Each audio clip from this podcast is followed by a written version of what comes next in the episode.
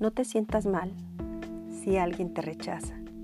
La gente normalmente rechaza lo costoso porque no puede pagarlo. De María Félix.